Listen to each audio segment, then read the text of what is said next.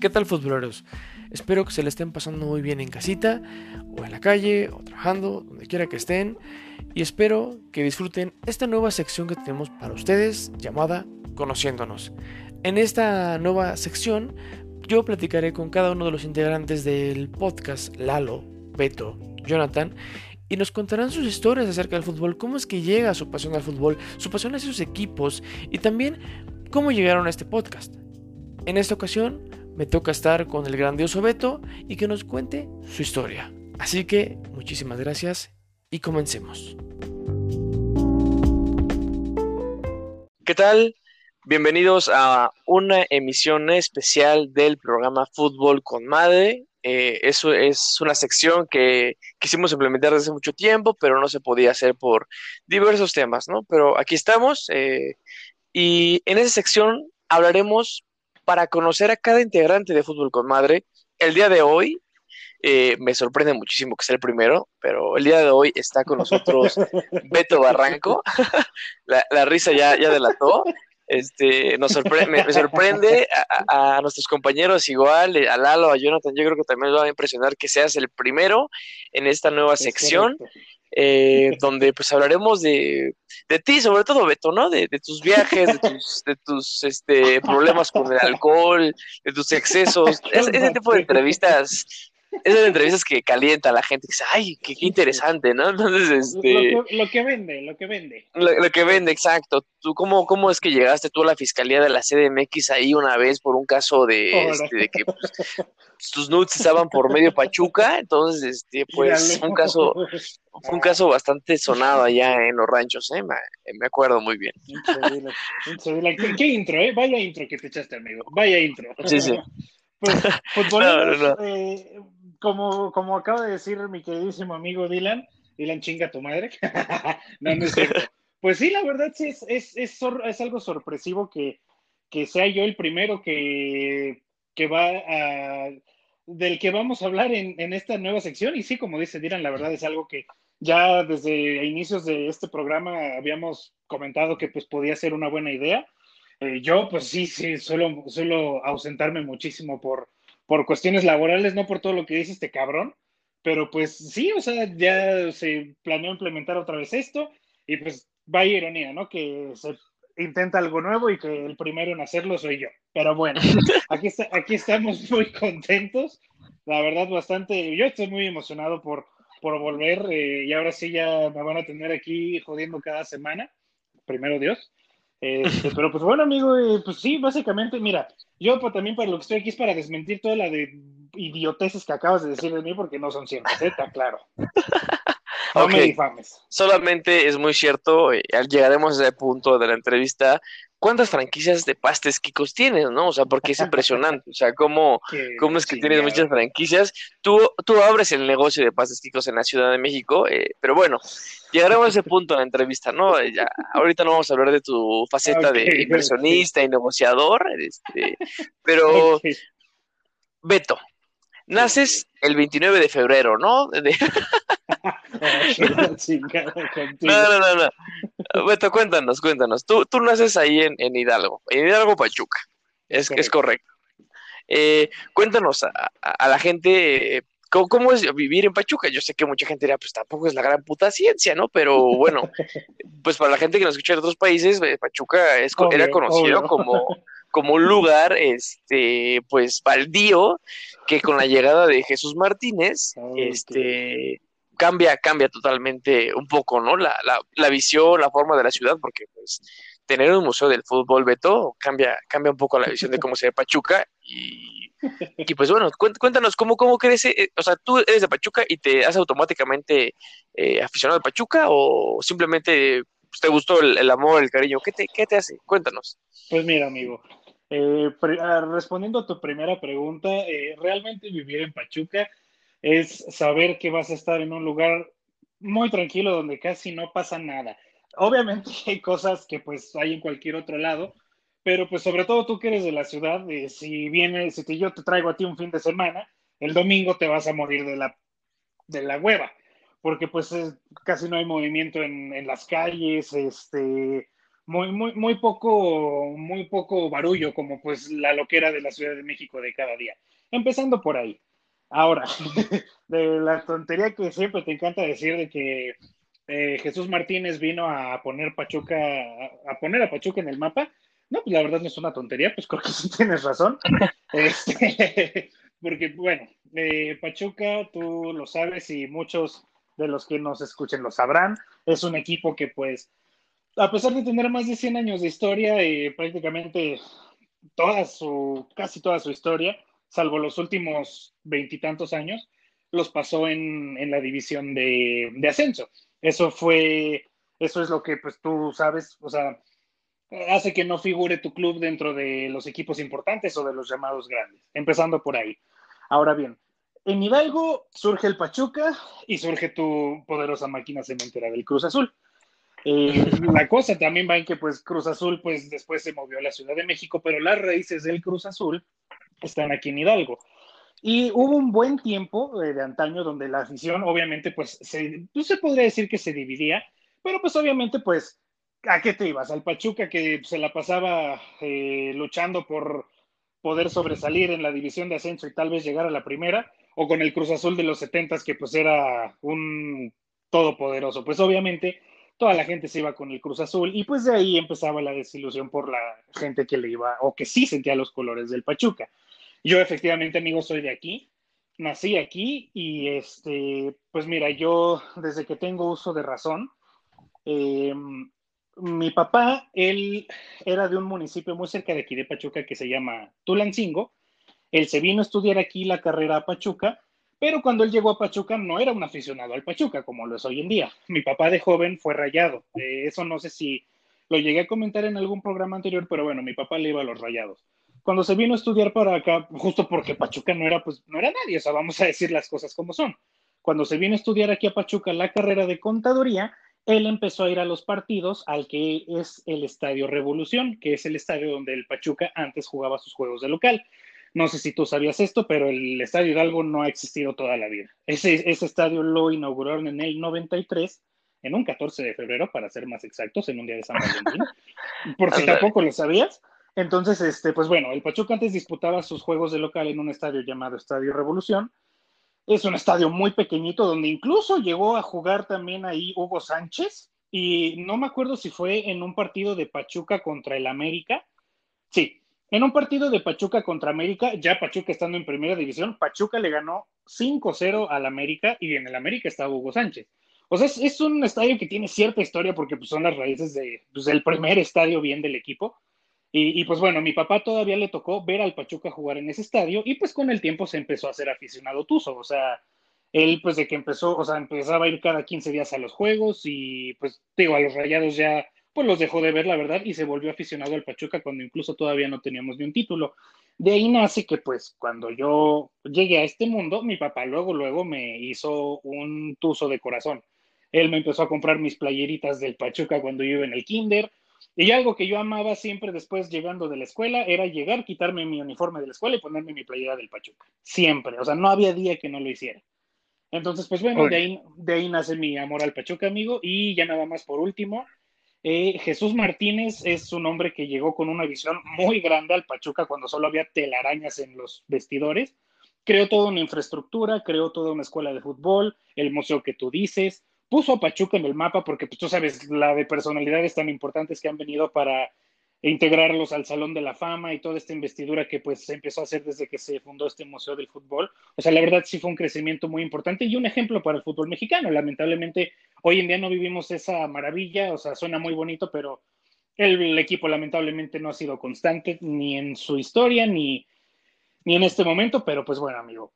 Ahí respondí bien tus primeras dudas o tienes más dudas con los partidos. No, ya, ya. ya entramos a datos este, históricos. Este, tu papá, eh, por lo que entiendo, ya vio el Pachuca, pues, en, en la primera división. No lo vio en. Todavía, lo vio en, todavía lo vio en división de ascenso, amigo, sí.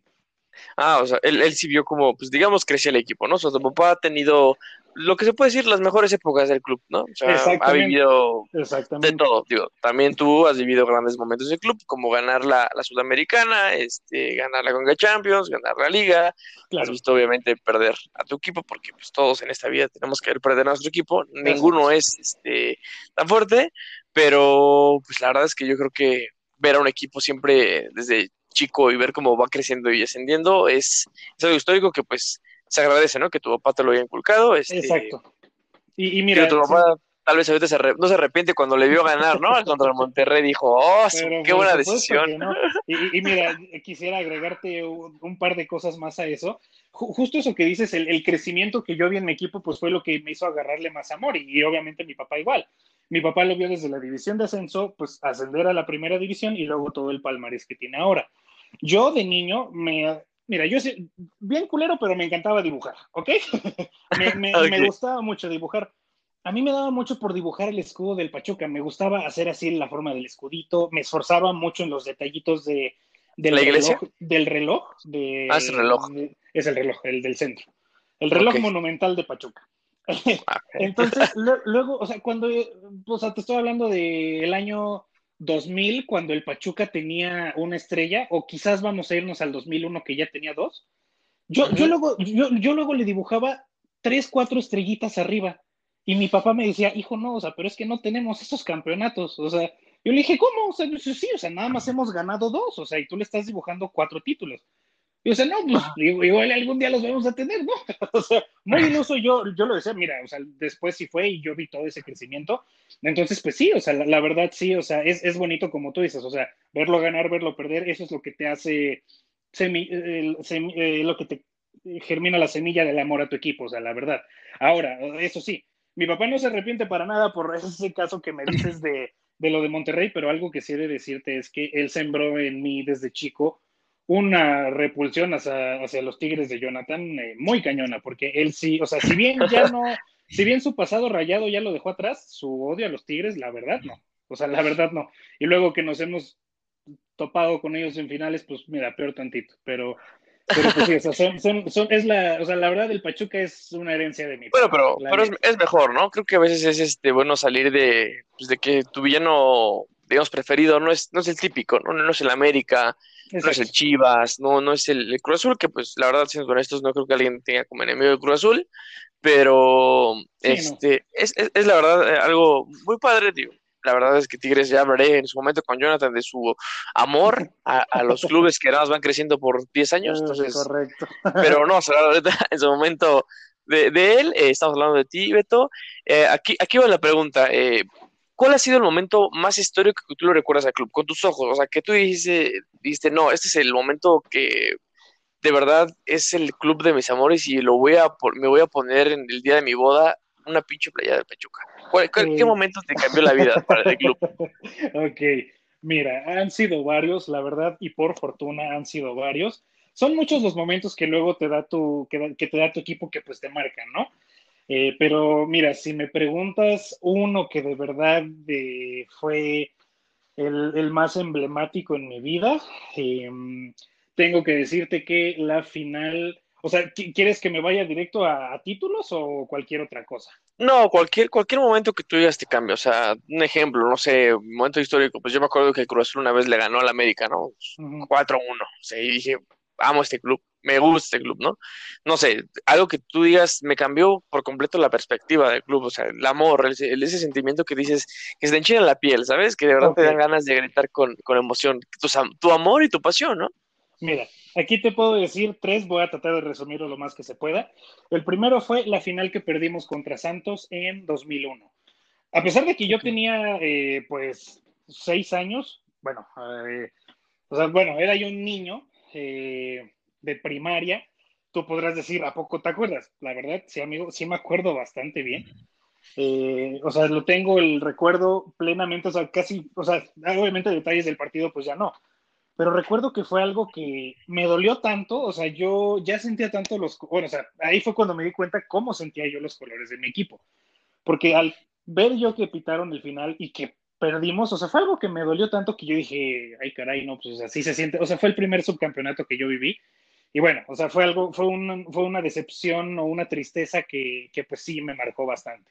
El segundo momento fue cuando, digo, o sea, yo te pregunté que si podían ser otro tipo de momentos, pero mira, lamentablemente sí, me, fui a, sí me fui a finales, perdón. el segundo fue eh, repetir el título en 2003 en el estadio universitario de los Tigres. Yo, la verdad, eh, como que sí, de cierta forma, siempre supe que teníamos un equipo que no era el Cruz Azul, que no era el América, que no era las Chivas en cuestión afición, títulos eh, y todo este tipo de cosas que tú quieras. Eh, yo como que sí siempre fui consciente de que el nivel del equipo que nosotros teníamos era otro. Entonces, algo que a mí se me hizo una hazaña, se me hizo una hazaña muy grande volver dos años después, o sea, de la final de 2001, que fue con ese golazo de, de Silvani. Ah, mira, o sea, y de hecho, Pachuca pudo haber sido el primer bicampeón de torneos cortos en 2001 si no hubiera perdido la final contra Santos, porque esa fue en el torneo de verano y en el torneo de invierno le ganamos la final a los Tigres, la primera que les ganamos. Eh, eso fue en 2001, final en el estadio universitario. Bueno, ok. Dos años después, en 2003, mismo escenario, misma final, mismos equipos, y otra vez vamos de visitante a jugar una final. Yo no podía creer que el Pachuca, que mi Pachuca ganara otra final, otra vez de visitante y otra vez al mismo equipo. Fue algo que yo dije, wow, o sea, este equipo es capaz de todo. Y ya por último, la tercera, y yo creo que la cumbre de mi afición por el Pachuca, bueno, no, o sea, eh, no la cumbre, más bien, el, sino el momento que yo más viví que dije, que, o sea, que, fue un, impacto de verdad en, lo que es mi amor por el Pachuca, pues sí, como te lo iba a decir desde un principio, la final contra el América. En 2007, bueno, yo ya, este, pues ya tenía 13 años, eh, bastante uso de razón, a mi parecer. Eh, o sea, obviamente no con la madurez que tengo hoy a los, este, a los 26, pero, o sea, un pleno uso de razón y de mi gusto por el fútbol, mi amor por el fútbol. Entonces, al yo saber que nos íbamos a enfrentar en una final contra el América, el equipo más eh, grande e histórico de nuestro fútbol, con Cuauhtémoc Blanco liderando el equipo, yo no veía manera de ganar esa final. O sea, la verdad, te soy sincero, yo no veía cómo podíamos salir campeones. Y algo que a mí me preocupaba bastante es que el partido de vuelta era en Pachuca. Yo dije, o sea, yo nada más me podía imaginar lo feo que iba a sentir ser subcampeón en ese escenario y contra ese equipo. Y el ver que salimos avantes y que fue una final muy competida y que fuimos campeones, ah, y, o sea, yo también decía, es que esta es la despedida de Cuauhtémoc Blanco del fútbol mexicano. Yo no veía forma en que no se fuera siendo campeón con el América. O sea, porque hay jugadores que se retiran, su último torneo, no ganaron nada, pero hay otros que sí tienen oportunidad de irse campeones. Era Cuauhtémoc Blanco, era de los máximos referentes del fútbol mexicano y del América. Yo no veía cómo él se fuera subcampeón del fútbol mexicano y así fue, porque pues lo superamos, ganamos la final. Yo fui al partido de vuelta y pues a todos los de esa temporada eh, y fue una emoción que jamás, jamás, jamás eh, he vuelto a repetir, la verdad. Digo, o sea, las demás finales que he visto campeón del Pachuca las he vivido al máximo, obvio, pero nunca ninguna como esa, ¿sabes? Entonces, el, significado que tiene esa final por todo eso que te expliqué, o sea, pues es lo que, lo que me, o sea, como que me dices, lo que me provoca es, o sea, que se me enchine la piel al pensar en mi equipo. Digo, obvio, no con la situación que vivimos hoy, ¿verdad? Pero pues sí, amigo, eh, eso es lo que te podría responder al respecto. Ok, eh, muy bien, tío. Son, es, lo, es lo que quería llegar también a los momentos tristes, momentos muy buenos. Tremendo gol que se aventó Cuauhtémoc Blanco en esa final. Sí, yo estaba de ese lado en la este, portería. Yo estaba de ese lado. Sí, justo por ahí estaba, arribita de los del América. Sí, bastante, fue un gran golazo ahí a los que nos están escuchando. Busquen Cuauhtémoc Blanco final, gol Pachuca y de verdad tiro libre y Cuauhtémoc Blanco para mí en ese momento dije que se vaya haciendo campeón yo le iba al Cruz Azul, imagínate, y quería que ganara la América, pero pues no, tocó, pero eh, y no es para que Jonathan diga, ah, es que eres de closet americanista, no, simplemente Cuauhtémoc Blanco eh, le tuve mucho cariño y se me, se me hace un futbolista que cambió, cambió la manera de ver el fútbol y pues nace del barrio y, pues es eso, pero, pero este, Beto, ahora, ahora quiero preguntarte acerca de esto, este ídolo de, del Pachuca, eh, ¿qué representó para ti? supongo que ya sabes de quién voy a hablar, eh, es una figura icónica para el club, yo veo que lo quiere muchísimo. Eh, voy a tocarte de dos. Uno es qué representa para ti Calero y para ti qué representa eh, el Ojitos Mesa, que sabemos que creo que la mejor época del Pachuca la vivieron con él, ganaron la Sudamericana con él, algo que eh, hasta donde yo tengo conocimiento, no, no la ha ganado otro equipo mexicano. Y pues la verdad, eh, esos dos, dos son, son, grandes ídolos, lamentablemente uno ya, ya falleció. Eh, para cosas de la vida no fue Ojitos Mesa, que es el más, más longevo, fue Calero.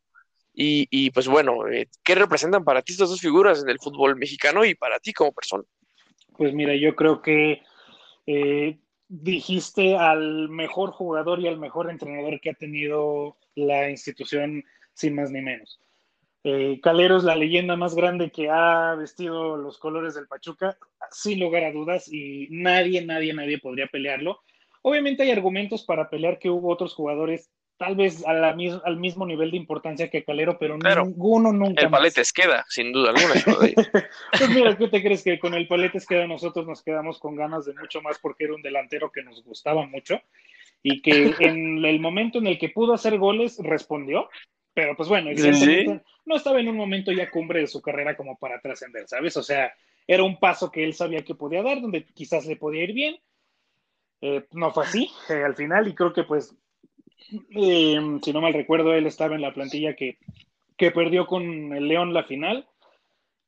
Entonces, pues bueno, si el Paletes queda iba a tener oportunidades en Pachuca, iba a ser una, se dio eh, la oportunidad, pero no la aprovecharon. Bueno, pero bueno, retomando a Calero, pues mira, amigo, Calero era, eh, es de los, de los últimos grandes jugadores que han sentido de verdad lo que es ser del Pachuca y lo que significa esta playera. O sea, mira, de veras que el escuchar a un aficionado pedante a cualquiera de los cuatro grandes, pues es como hablarle a la pared. Hay que saber apreciar también lo que son los demás equipos y lo que han aportado al fútbol.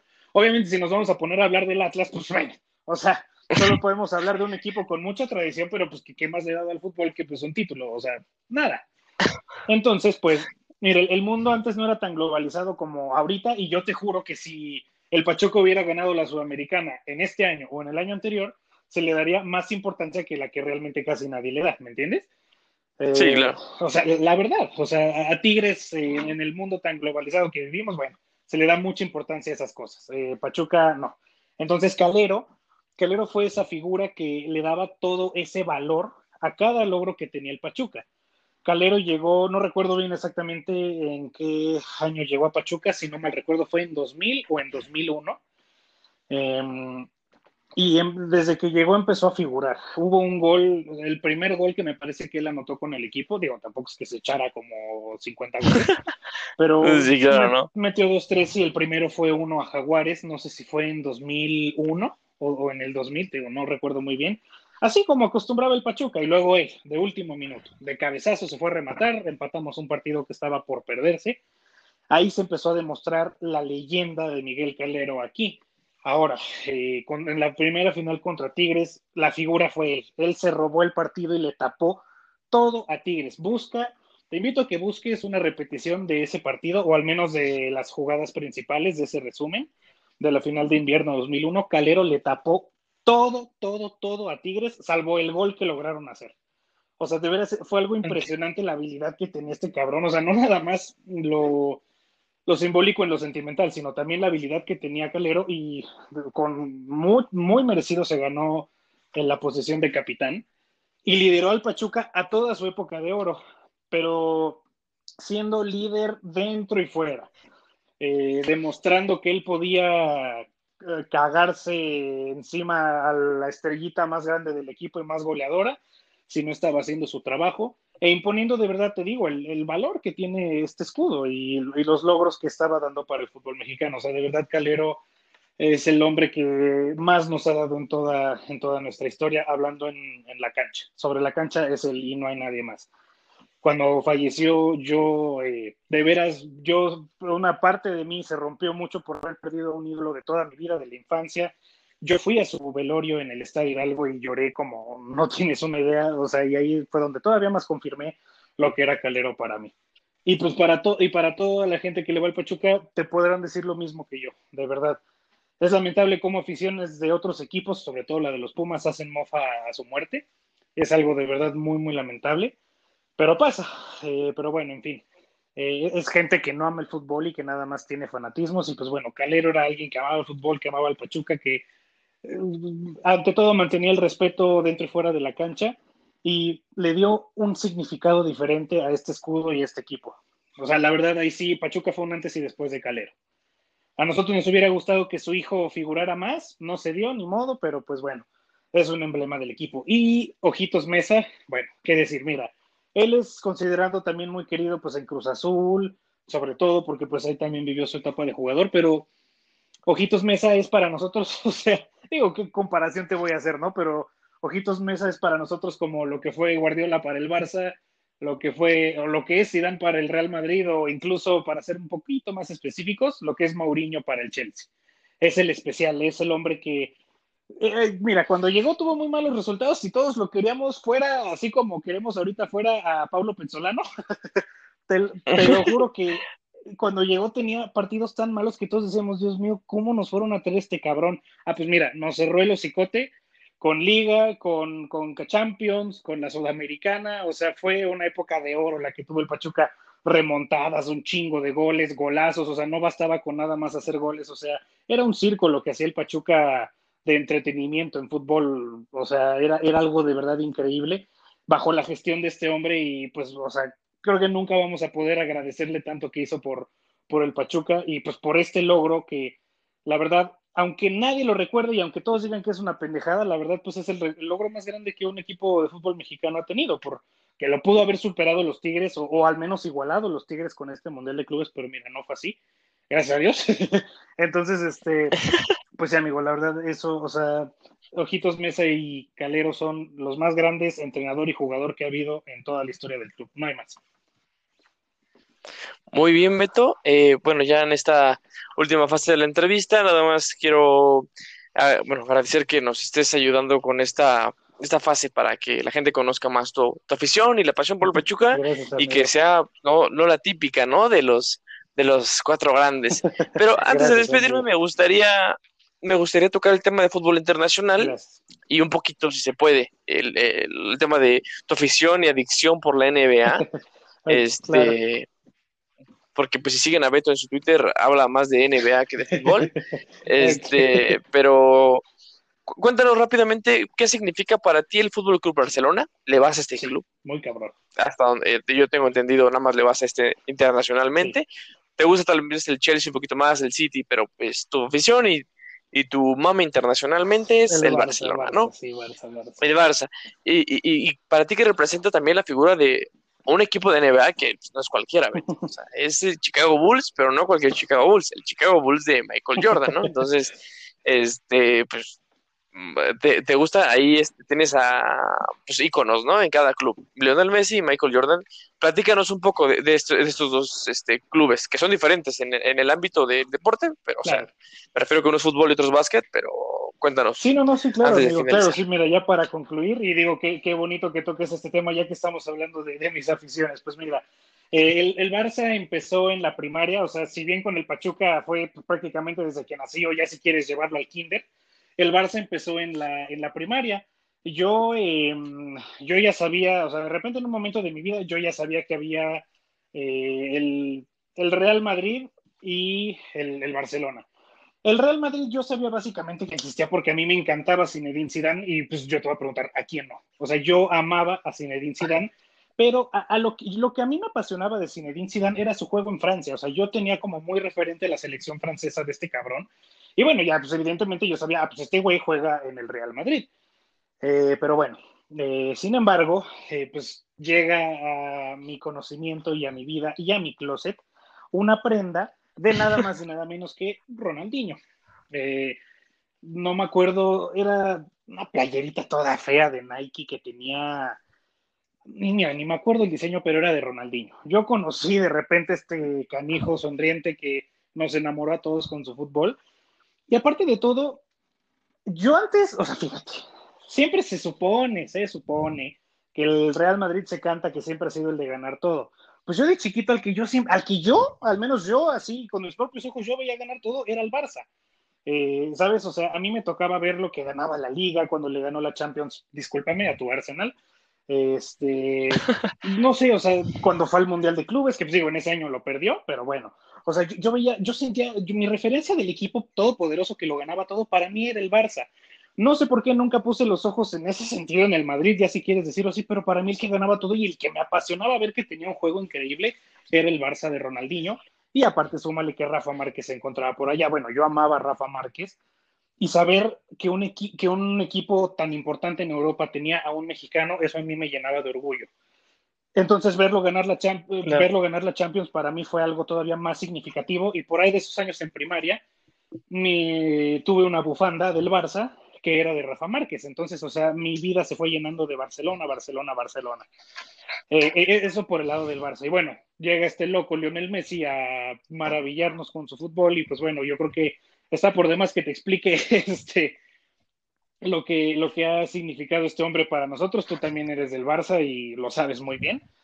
Quien diga que Messi, que Messi no está al nivel de Cristiano Ronaldo o que sus logos son puro marketing, discúlpame, es un pendejo. O sea, con todas sus letras, quien diga que Lionel Messi es puro marketing y que solo está inflado de marketing y que no es un buen jugador, es un pendejo, con todas sus letras. Es un genio, tiene un talento natural que probablemente vamos a tardar mucho tiempo en volver a ver si es que existe. Entonces, ahí el amor por el Barça se acreciente y luego pues, todo lo que empezaron a cosechar en logros, pues bueno, pasa a segundo término porque tú te enamoras del equipo que ves y del equipo que sientes. Entonces, pues bueno, yo me enamoré del Barça por Rafa Márquez y Ronaldinho y Messi consagró esa pasión tan grande que le tengo al Barça. Ahora, ya para lo de la NBA, este, pues mira, eh, yo cuando era niño, pues como muchos vi la película de Space Jam, donde pues sale Michael Jordan, que pues era el güey que caminaba sobre el agua, el dios de, no nada más del básquetbol, sino del deporte mundial. Y, yo también me acuerdo mucho, tenía ahí un compañero en la primaria que me convenció de entrar al, pues a entrenar así básquetbol, así en, en mi secundaria, ¿no? O sea, como actividad deportiva. Y él siempre me decía, los Bulls de Chicago, los Bulls de Chicago, Michael Jordan, Michael Jordan, el mejor de la historia. Entonces este canijo, este amigo mío, pues me empezó a contagiar mucho eso, ¿no? Porque yo sabía, yo tenía un videojuego de Kobe Bryant, eh, o sea, bueno, que era de la NBA, pero que pues eh, más en específico, eh, haz de cuenta que como en la, con la imagen del jugador en el FIFA, hace, como ahorita es Mbappé, hace un año era Cristiano, no, ¿sí era Cristiano Ronaldo hace un año? Sí. No, era Hazard. Perdón, sí. O sea, bueno, así como la imagen del, del jugador que tienes en el FIFA, yo de niño tuve dos videojuegos de Nintendo 64 que tenían como imagen a Kobe Bryant. Así fue como yo supe de los Lakers. Pero bueno, o sea, cualquier persona sabía que, quién era Michael Jordan. Y, y, pues sí, o sea, la verdad, este amigo me decía, yo le voy a los Bulls porque ahí estuvo Michael Jordan, que es el mejor que ha habido. Y pues sí, o sea, eso yo también lo sabía lamentablemente el básquetbol de los Bulls de los noventas, pues bueno, a mí no me tocó verlo porque yo era muy bebé cuando ganaron sus, su último triplete. Pero bueno, sabías lo que era Michael Jordan y lo que significaba para el deporte. Y luego, pues a mí me encantaban los Looney Tunes y verlo en la película de Space Jam, pues bueno, fue para mí algo guau. Entonces, pues mira, ahí más sencillamente de ahí salió mi, mi cariño hacia los Bulls. Siempre me encantaron sus, sus jerseys. Tú sabes que compro muchísimos. Entonces, este. Pues, sí, sí, es un coleccionista de esos jerseys. Sí, bastante. Aunque lamentablemente, pues los Bulls después de Michael Jordan no vieron ningún mayor éxito. Eh, por ahí del 2008, 2009 nos llegó un jugador llamado Derrick Rose, yo algún día te platiqué de él, que fue, ha sido el jugador más valioso, de, más joven de la historia, y pues se pensaba que con él ya iba a llegar otra vez eh, un campeonato a Chicago, no fue así, pero fue alguien que, no, que devolvió mucho la, la ilusión al, al, al fan de, de, Chicago. Entonces, este, pues bueno, amigos, esos son los dos referentes que, pues digo, Michael Jordan, obviamente, sin haberlo visto jugar porque yo era un niño, un bebé. Él, Derrick Rose y pues el equipo que se armó que casi llega a las finales de la NBA con este canijo que pues al final ya no se pudo. Este, pues bueno, eso, eso fue lo que cimentó mi, mi pasión por los Bulls. Yo sé que son un equipo de mierda, o sea, la verdad, y con bueno, mira, no, no son un equipo de mierda, son una plantilla muy joven, entonces, pues bueno, pueden crecer. Desde hace años yo sé que es un equipo que pues ya, o sea, sigue en reconstrucción desde que se fue Michael Jordan y pues bueno, a ver si nos llega después la, la, la suerte de ser campeones, pero mira, eh, te lo voy a poner así como la gente que le va a los vaqueros de Dallas, de la NFL. Aman a su equipo, saben que tienen un equipo grande con historia, pero que ya no es campeón. Así pasa con Chicago. O sea, Sabemos que tuvimos al jugador más grande de la historia en algún tiempo, que se ganaron muchos títulos seguidos, pero bueno, o sea, no, no hemos vuelto a ver la luz. yo, o sea, por ejemplo, si quisiera ponerte ese ejemplo a ti, pues la verdad sería una tontería porque tú sí has visto el Cruz Azul campeón, pero nadie que sea un aficionado a Chicago ha, visto, ha vuelto a verlo campeón. Entonces, este, pues bueno, son de esos equipos que aunque no cosechen campeonatos, pues los amas, porque pues hubo una parte, hubo una, hubo una parte de tu vida que pues te hizo enamorarte de ese equipo. Y pues eso, amigo. Sí, claro. Tú, entiendes a los aficionados del Atlas entonces en ese aspecto, sí, si quieres ponerlo así, pues sí, tú, tú, entiendes muy, muy, bien, nada más que pues tal vez el Atlas no tuvo al mejor al mejor deportista en el segmento, ¿no? O sea, que era Michael Jordan. Digo, hemos visto otros deportistas muy buenos ahí en el, en el buenos jugadores, NBA, pero bueno. buenos jugadores. ¿A ti de chiquito no te gustaban? Bueno, a mí de, de chiquito a mí me encantaban Daniel Osorno, que era un delantero para mi gusto muy bueno, y Erubey Cabuto. El, no, no, el Atlas, ha tenido, el Atlas ha tenido Andrés Bordado ah, que Rafa Márquez. Rafa Márquez. Sí, sí, sí. este, y, y, también tenía, a mí me gustaba mucho en su momento, este, bueno, sigue jugando, es este, está en el Monterrey ahorita, es un chavito. El Poncho, Poncho. No, la verdad no sabe. No, no, no, quiero yo darte malos nombres. Porque, pues, no, me acuerdo, es un joven que. Eh, fue, la mejor época que estaba cuando, estaba Tomás Boy, estaba Bozo, estaba Mal Bravo, que es lo mejor que he visto en Atlas desde hace muchísimo tiempo. pero me acuerdo muy bien que este chavo, este, no era su debut, nada, pero era creo que ya sus primeros partidos, lo metieron de cambio, este, su abuelita acaba de fallecer y mete un gol y pues dije, ah, mira, ahí luego, ahí luego la contaré esa anécdota, bueno, ya la conté ahorita, pero ahí luego, a ver si me acuerdo del nombre, ¿no? La verdad, me pero... Pero los aficionados del Atlas este, sabrán de quién estoy hablando. Están en Monterrey ahorita. Es el Poncho González, creo que es Poncho González. Entonces, este, pues, pues bueno, Beto, muchísimas gracias por abrirte esta sección. Nos faltó tocar tu tema de coleccionista y tema de pastes, pero para hacer esto eh. más ameno, más ameno, y si la gente quiere, pues vamos a ver segunda parte, ¿no? Hablando de esto, y, pues muchas gracias por, abrirte con nosotros, y pues ahí hay un saludo a, todo el pueblo de No, pues gracias a ti, amigo. La verdad me gustó tener esta plática y se me hace una muy buena idea para conocer de cada uno de nosotros, pues del, tema que tanto hablamos, que tanto nos apasiona y que tanto nos peleamos, pues es, bonito conocer los orígenes. Sí, sí, que la gente sepa que sí somos aficionados y no, periodistas, somos gente común que es aficionado al equipo de, sus amores y pues sí nos mentamos la madre porque de verdad sí lo sentimos, ¿no? no es, no es como en las televisoras. Salvo Jonathan, salvo mi queridísimo Jonathan, que un día, un día este cabrón, no me acuerdo si fue en el grupo de WhatsApp, o en, un, o en uno de los programas que estábamos grabando, que yo le dije, bueno, cabrón, bueno, o sea, digo, ya para, o sea, para poner más o menos el contexto, y le dije, a ver, cabrón, ¿tú por qué te empeñas tanto en joder? Bueno, sobre todo a ti y a mí, que somos del Barça. Y el güey me respondió algo que pues es que eso es lo que vende, es, cabrón, no manches, pues bueno, o sea, no se lo dije. Pero exacto, o sea, somos, somos amigos platicando fútbol, no somos periodistas, no somos esos personajes del chiringuito de España que se caen en lo ridículo. No digo que Jonathan sea ridículo, no cambien mis palabras, yo escuché eso, pero pues, bueno, está bien. ah, pues la, verdad, o sea, a mí también me gustaría saber por qué Jonathan le va al Real Madrid, por qué Jonathan le va al Atlante. O sea, creo que es algo muy bonito de lo que podemos hablar todos. Gracias, amigo. Claro que sí. Y pues esperemos que la siguiente semana pues está esa sección, siga apareciendo. No sé, no sé quién va a ser el siguiente, pero muchísimas gracias por escucharnos, muchísimas gracias este, a la audiencia, muchísimas gracias a Tibeto, este, muchísimas gracias a tu novia que te dio permiso el día de hoy. Y pues nada, nos vemos. gracias, Hasta luego.